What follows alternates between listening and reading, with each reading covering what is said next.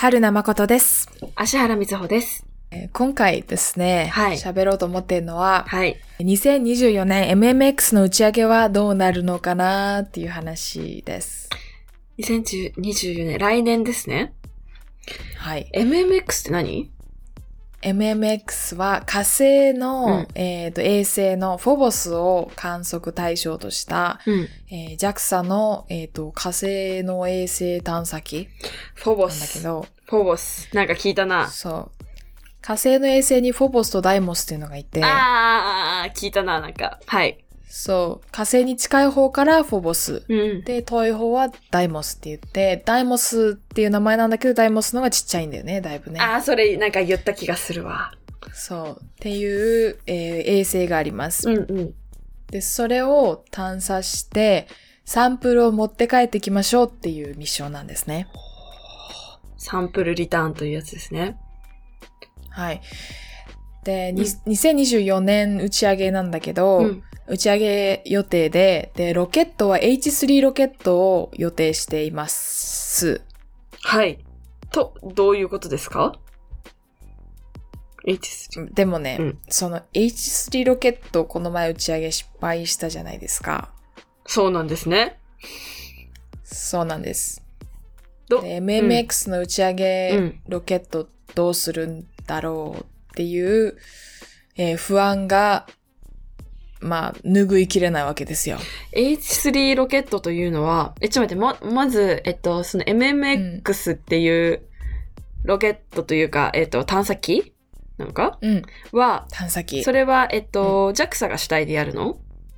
そう、JAXA が主体、だ、じゃ、じゃ、JAXA が、うん JAXA、JAXA が、主体。ったが主体でやってて、うんで、もちろん国際協力で ESA とか、うんうん NASA とかの機関とも協力してるんだけども、うんえっ、と、にまあ、日本主体のミッションで、あ、で、それで H3 ロケットっていうのは、日本が結構主体で開発してる、そう、日本のロケット。日本のロケットなんだ。はいはいはい、なるほどそうでね。すこれ、前回失敗したのは、えっと、うん。なんかのミッションだったの？いや、あ H3 ロケットっていうのがね、新しいロケットで、うん。これまで使っていた打ち上げ精度の高いに H2 ロケットっていうのがあったんだけど、ほうほ H2 ロケットよりも大きくて、う。うん。で、打ち上げコストの低いロケットを目指しているのが H3 ロケットなのね。なんか日本っぽいね。うん、でしょ？小さくて低コストで、こう、性能のいいみたいな。うん。まあ、H3 の方が大きいんだけどね。あ、あ、大きいのか。うんうん。うん。そう、っていう、えー状況で、で、その H3 ロケットの打ち上げが、あの、試験機の打ち上げが失敗してしまって、うんで、えー MMX は何で打ち上げるんでしょう？でも H3 しかないしな、っていう状況なんです、今。なるほど。あの、MMX っていうのは何の略なの？えーマーシャン・ムーンズ・エクスプロレーション。マーシャン、うん。うんマーシャン火星の月、だから、衛星かな？そういうこと火か。星の月の探査で MMX。なるほど。もうそれはプロジェクト名？うん、うん、そうね。でもありプロジェク。ト名だし、探査機の名前。あ、そういうことなんだ。オッケー。はい。はいはい。そうで、この MMX が2024年打ち上げて、うんで、フォボス、あの、ダイモスとかフォボスの周りをこう、くるくる回りながら、うんフォボスとダイモスと、および火星の探査をして、で、サンプルリターンして戻ってくるっていうミッションなのね。うんうん。で、その打ち上げが H3 ロケットのはずだったんだけど、どうなるんでしょうねっていう結構渋い状況なんですけど。実は、うんこんな状況前にもありました。で、今回は MMX じゃなくて、うんあの、そっちのもう一個の前はどういうシチュエーションで、うんえー結局成功した例があるんだけど、うんうん。えーその探査機について紹介したいと思います。おお歴史から学ぶ的な。はい。OK です。学べるかどうかはちょっとわかんないんだけども、えっと、前にもこのロケットが十分に試験されてない状況で探査機を打ち上げた成功例がありますっていう話ですね。あー、わかりました。はいお聞。きしましょう。それも日本で？はい。日本。よし。で、日本の探査機の、うんえー日本の、えー惑星分光観測衛星のヒサキというのがあります。はあ。惑星分光。初めて聞観いたで測衛す。星。ヒサキヒサキ。今もうん、今。も動いてる。へえ。そう。打ち上げは2013年だからもう10年くらい動いてることになるんだね。そう、地球の周りの、えーっと、地球から上空950キロから1150キロの間の軌道を回ってて、楕円軌道を回ってる観測衛星で、えーいろんなカメラを積んでて、特に紫外線、極端紫外線っていう波長の短い、えーっと紫外線、まあ目に見えないうん。え光を観測する機器を搭載していることが特徴の探査機が、かえっ、と、この望遠鏡があります。ほそう、それが、う。うん。そう、いろんな惑星を観測ししているんだけど、うーん。で、これ、この観測衛星ヒサキが、あーうんその観測衛星ヒサキを打ち上げたのが、イプシロンっていうロケットお、なんか聞いたことあるな。イプシロンロケット。イプシロンロケットは、うん。えー日本の、えー宇宙の,、うんえーあのロケット開発の父と呼ばれた糸川博士が、うん、うん、うん。えっ、と、開発したペンシルロケット、あー、なんかそれも聞いたことあるな。うんうん。を、えっ、と、の、なんかその、歴史を持ってる、うん。えーロケットで、うんもうすごい細くて、うんうん軽くて小さくて。っていうロケットなのね。うんうんで、すごいあの、ローコストで打ち上げられるしっていう。ぽいな。なんか、さっき言ってた日本っぽい日本といえね。ば。うん。うん。そう。で、このイプシロンっていうロケットで、ヒサキは打ち上がった。無事に打ち上がって、今も観測を継続してるんだけど、うん。なんと、この MMX よりも、の打ち上げ状況よりもひどくて。あの、イイプシロンの試験機で打ち上げたの。あ、え、そうなんだ。試験機に本体乗っけちゃってたんだ。そう。ほうほう。だから十分に検証する時間がなかったのか、うんあんま状況はそんなに詳しくないんだけど、うん。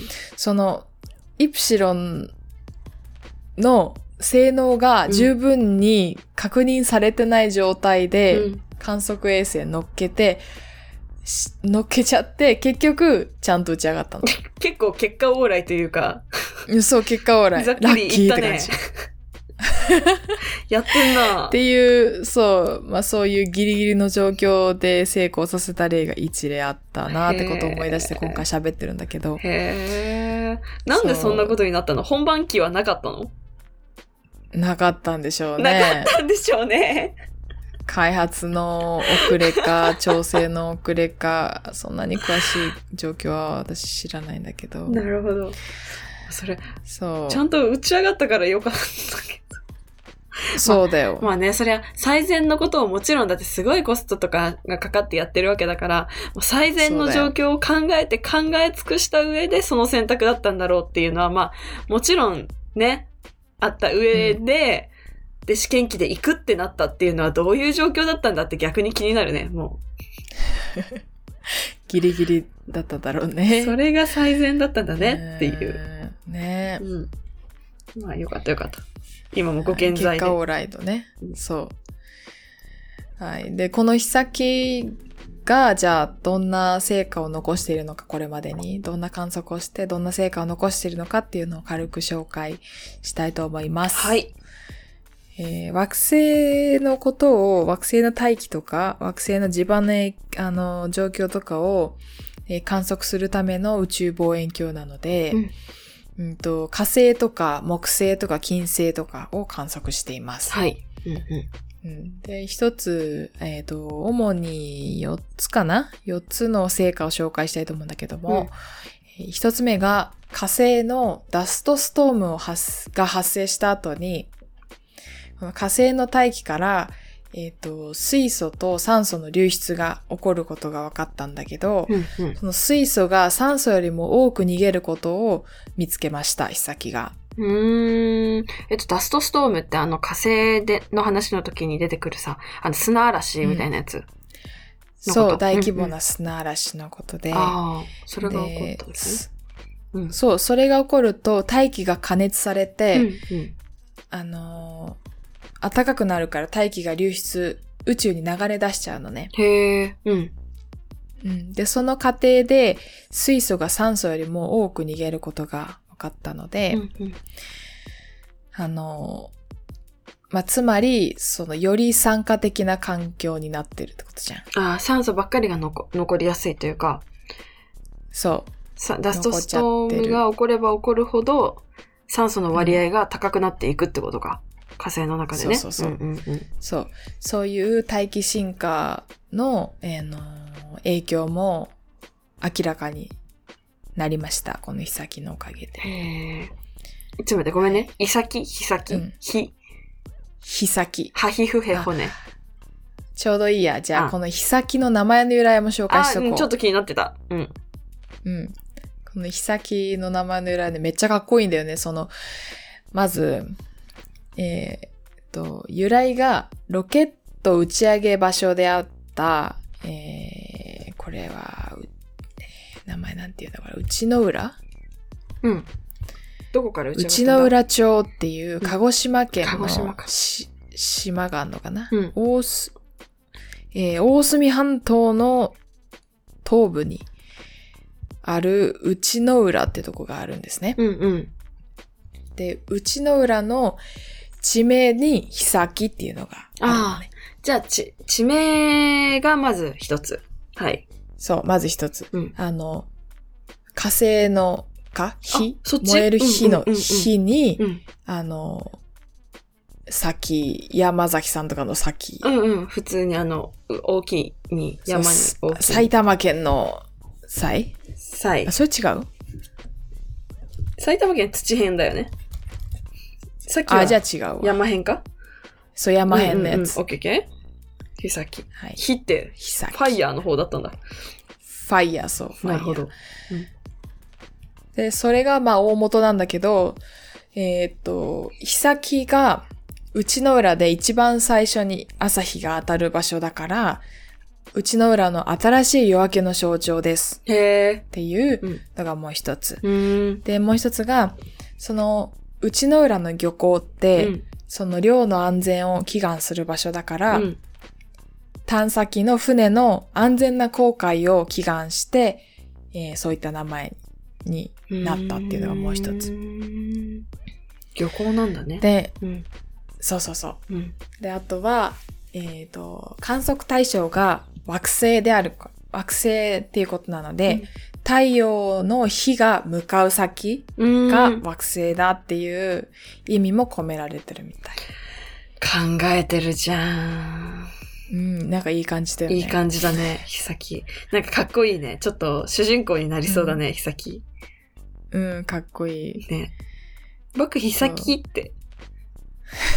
俺はひさき。地球の周俺っりを。ぽくないか俺だな一。絶対後半だったね。俺、俺はひさき。地球の周りを回り続けている。いいな ちょっなんと、かね。そういうドキュメンタリーないかな あの、もう本当に探査機目線のあやつー、。いいね。はい。はやぶさとかそういう探査機主体だったよね、多分。なんかぼね、僕はやぶさ感だったよね。うん。はい。っていう名前の由来があるから、うんえっ、と、ファイヤーの火に先で、火先。いい話でした。で、えっ、と、探査機の名前自体はひらがなで火先です、あ、そうなんだ。うんうん。オッケー。っていう、えーことなんだけれども、うん。えーじゃあ成果二つ目いきますね行きま。しょう。えー成果二つ目が、木星オーロラの増光現象を観測しました。増光現象ってどういう字書くんだ？えー光が増える。ああ、増えるですね。増える光の現象。うんうん。増光現象って何？えっ、とね、木星オーロラは、まあ、あの、地球と同じようなオーロラの形でうん観測されることが多いんだけど、うんうんそれが、えっ、と、その光が強くなったり弱くなったりする現象を極端紫外線で捉えて、うんまあ、つまりは木星オーロラ、木星の磁気圏の活動を一つ明らかにしたってことですね。へえ。木星の磁気圏の、えっと活動によってオーロラの強度があの強くなって弱くなったりしているということなので、うんうんそれの木星の磁気圏の現象をあの明らかにするため、活動を明らかにするためのヒントを一つ得たって感じですかね。なるほど。うんえ、地球ではその増光現象は基本起こらないの？いや、あるんじゃないですかだってもう、うん、もうオーロラ自体うん。どうなんだろうね起こっ。たり起こらなかったりとかもあるのかね。うんぱり。そうね。なるほどね。木星の、木星の時期の、まあ、周期だったりとか、こう、どういう運営というか、がなされているかっていうのの一端をうん。解明したと。そう、うんうん木星の磁気圏に、まあ、基本的に太陽、太陽からプラズマが飛んできて、太陽風が飛んできて、相互作用してうん光ったりうん。するのがあるんだけど、木星にはイオっていう衛星があって、イオの、えーイオには火山があって、現在も活動してるから、イオの火山から噴出された金属イオンとか酸素イオンとかが、その木星オーロラの、えっ、と、発生に寄与してるっていうふうに言われてて、うんうん。まあそういったメカニズムを解決解明するためのヒントって感じかな。へえ。それそうを地球の周りを回りながら観測してそういう業績を上げてると。そうです。スマートだね、なんか、ひさき。うだよね。ん。だね。うん、その極端紫外線っていう波長に特化してることで、あの、まあ、その、なんていうの、波長によって見られるものと見られないものが全然違うから、うん。一つ強みがあるっていうのがうん。面白いし、宇宙望遠鏡ってなると、あの結構大規模なものが、うんハッブルとか JWST とかって打ち上げると、うんより遠くの銀河とか系外惑星とかがか観観測対象になったりもするんだけど、うん。日先はもっと近いあの惑星に特化したものなっていうのも新しい、あの、新しい、当時新しい特徴だったかなっていううん感じですね。今の、今のところ、ひさきのイメージは、あの、うん。スマートな Z 世代系のハイスペ男子だね。あー、モテそう。モテそう、細マッチョなんじゃない？そうそうそう。で、あの、ワークライフバランス結構しっかりする感じの、あー、飲み会とか軽く交わすタイ軽くプだね。かわすタイプの、ねそうそうそう。貯金着実にするタイプの。あー、投資するタイプだああー、。そうそうそうそうそう。ニーサとか絶対やってる感じだね。絶対やってるね。うん。地に足ついてる系男子だね。結婚するならそういうのだよね。わかる。そういうわかる。人だよね。うん、そうね。そうね、わかるな。さっき、いいわ。はい。で、もう一個、うんえー、あと、あと二つか。あと二つ。さっき、イオっていう衛星の話が出たと思うんだけど、イオが、えー、イオの火山から、えー、と、イオンが撒き散らされて、うん酸素イオンとか金属イオン、ナトリウムイオンとかが撒き散らされ、イオとかうんが撒き撒き散らされて、イオのし、イオが木星の周りを回る軌道上に、うん。そのイオンが散らばってんの。なるほど。で、帯それがドーナツみたいに、うん。なるんだろうね。ドーナツみたいに包まれてて、それをはいはいイオプラズマトーラスって言うんだけど、うんうんで、そのイオイオンとか酸素イオンとかが極端紫外、極端紫外線でうんよく見えるっていう特徴があるから、うん。日先ってもう本当にイオプラズマトーラスを見るのにうん。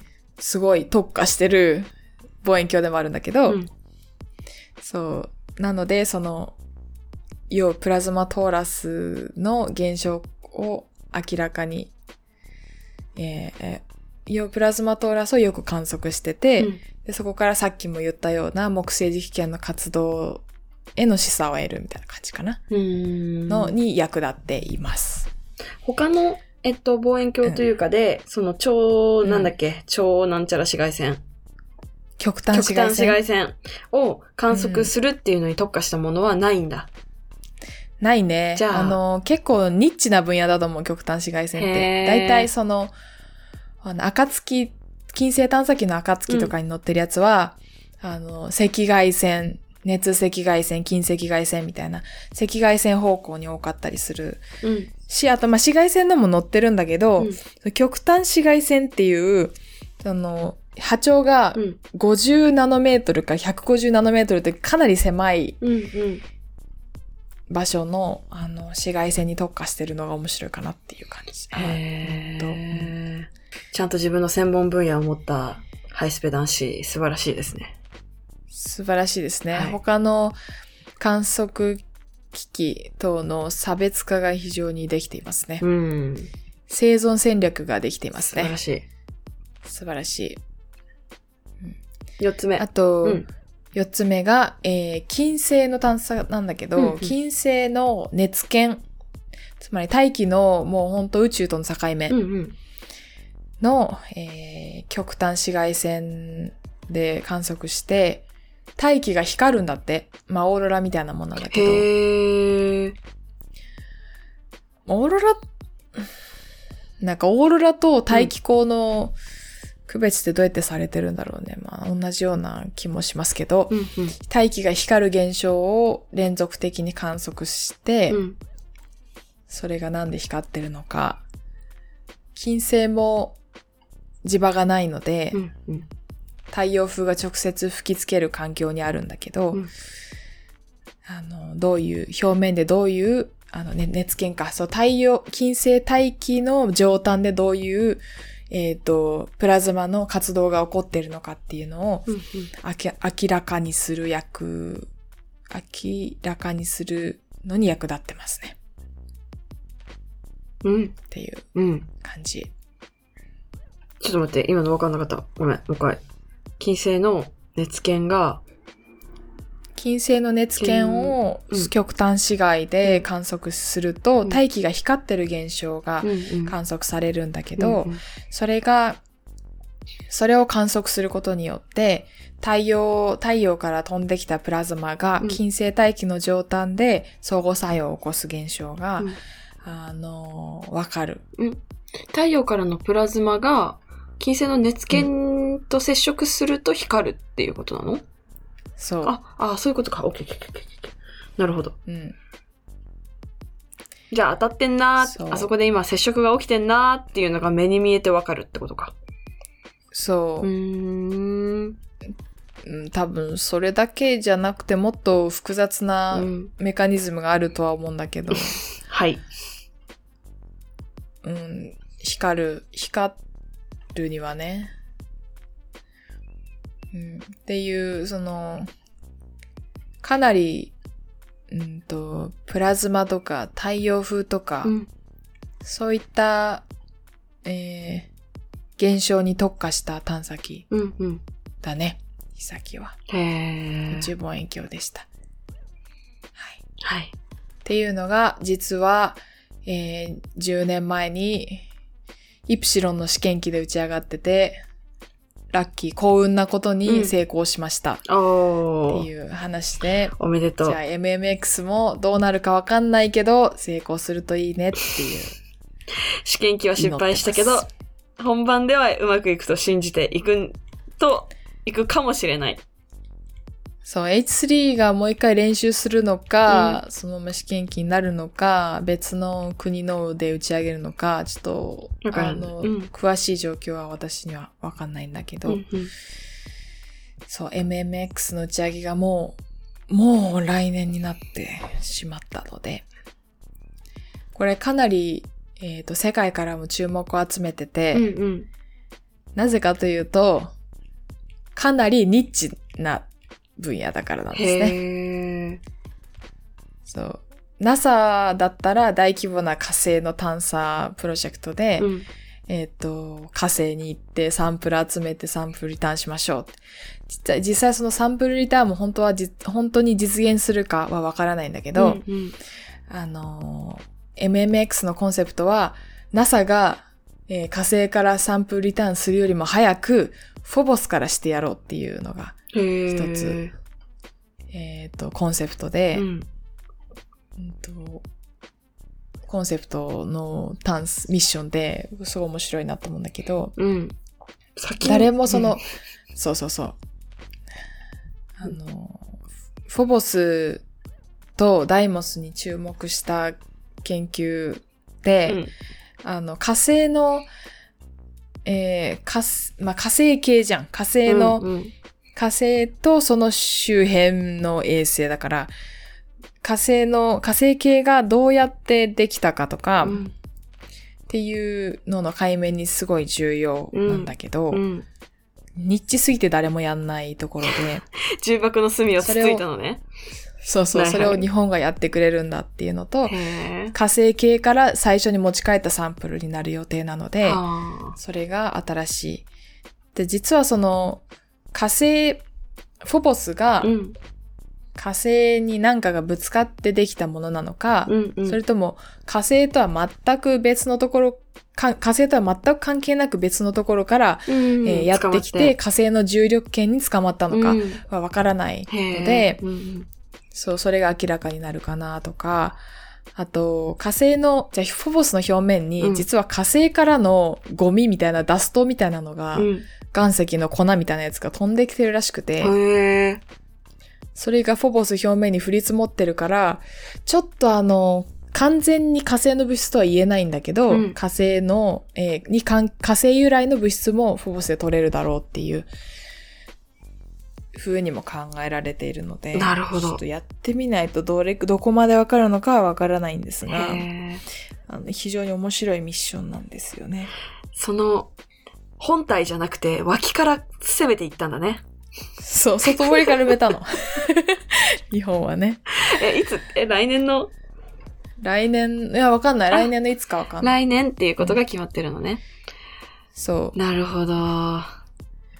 はい日先のは、イズイプシロンで、の試験機で打ち上がった日先という例が過去にあり、で、今回、うん来年の MMX は、試験機が今ちょっと失敗している H3 ロケットで行くのか、どうなのかという、そう。動向を見守るというフェーズだということで。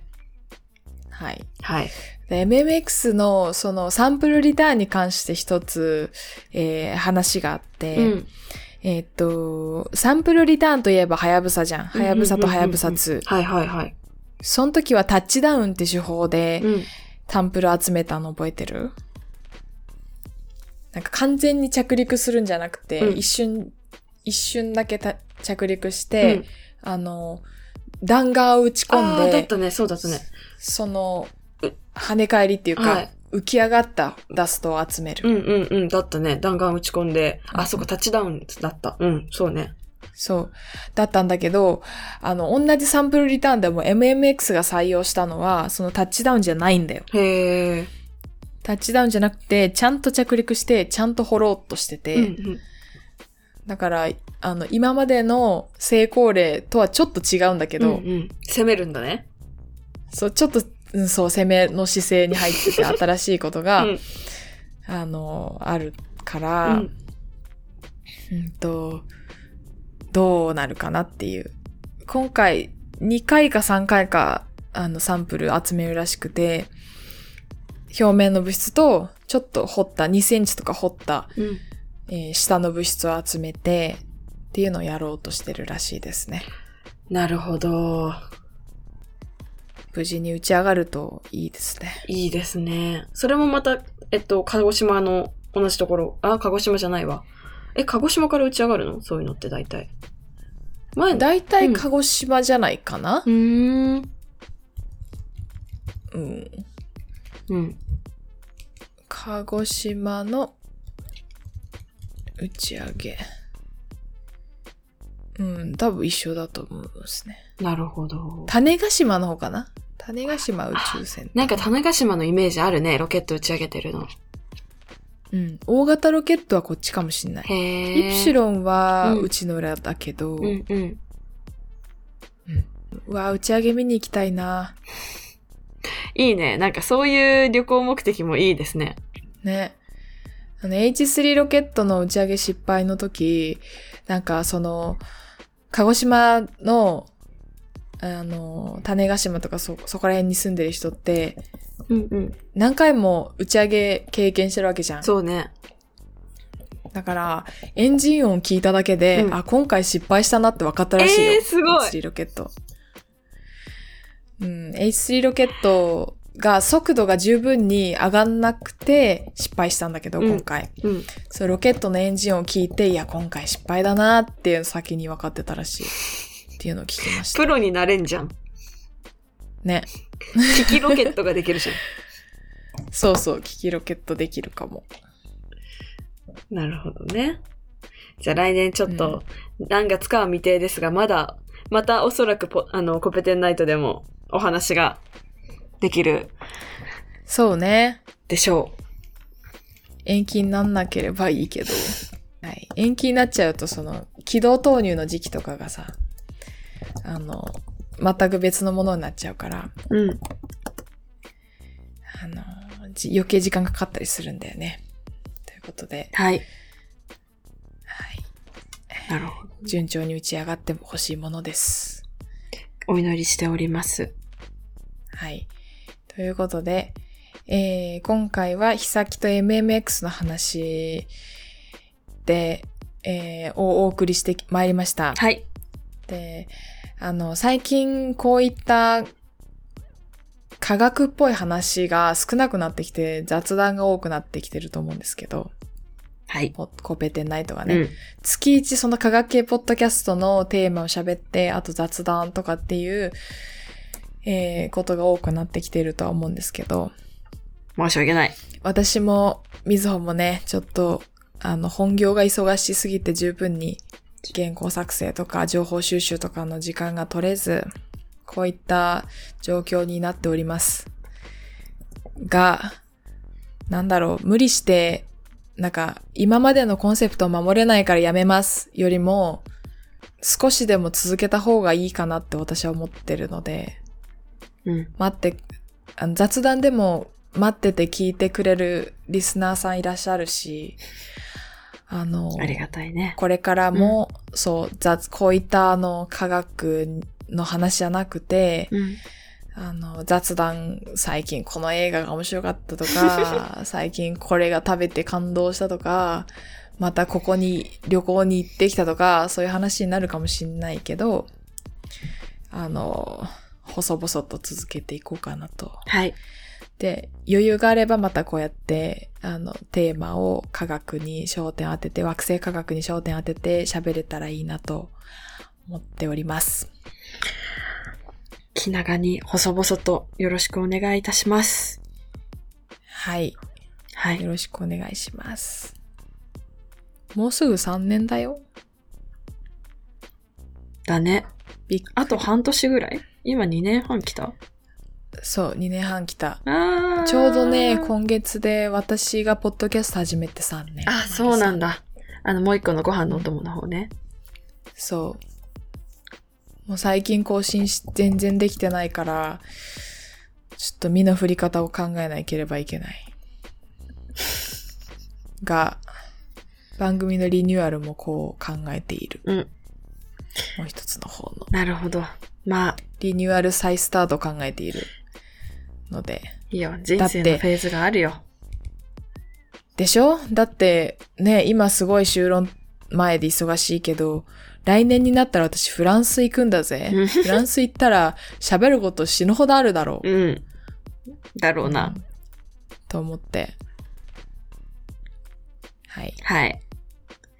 いや、もう、合わせていきましょう。これは、うん。なんて言うんでしょう。本業のサポートというとあれだけど、うん。うん。プラスアルファ事業だけど、でもね、楽しいからやってるところがあるからね。で、あと、ま、ね。うん。なので、合わせて、こう、ライフステージの変化に合わせて保険じゃないけど、保険みたいになっちゃったけど。更新していきましょう。見直し。そう。定期的な見直し大事そう。そう。できないからやめますっていう、あの、0100じゃなくてね。ねできる形を探していこうと思いますので。すいませんが、何卒よろしくお願いいたします、はい、皆は。よろしくお願いします。いつも聞いてくださって皆さんありがとうございます。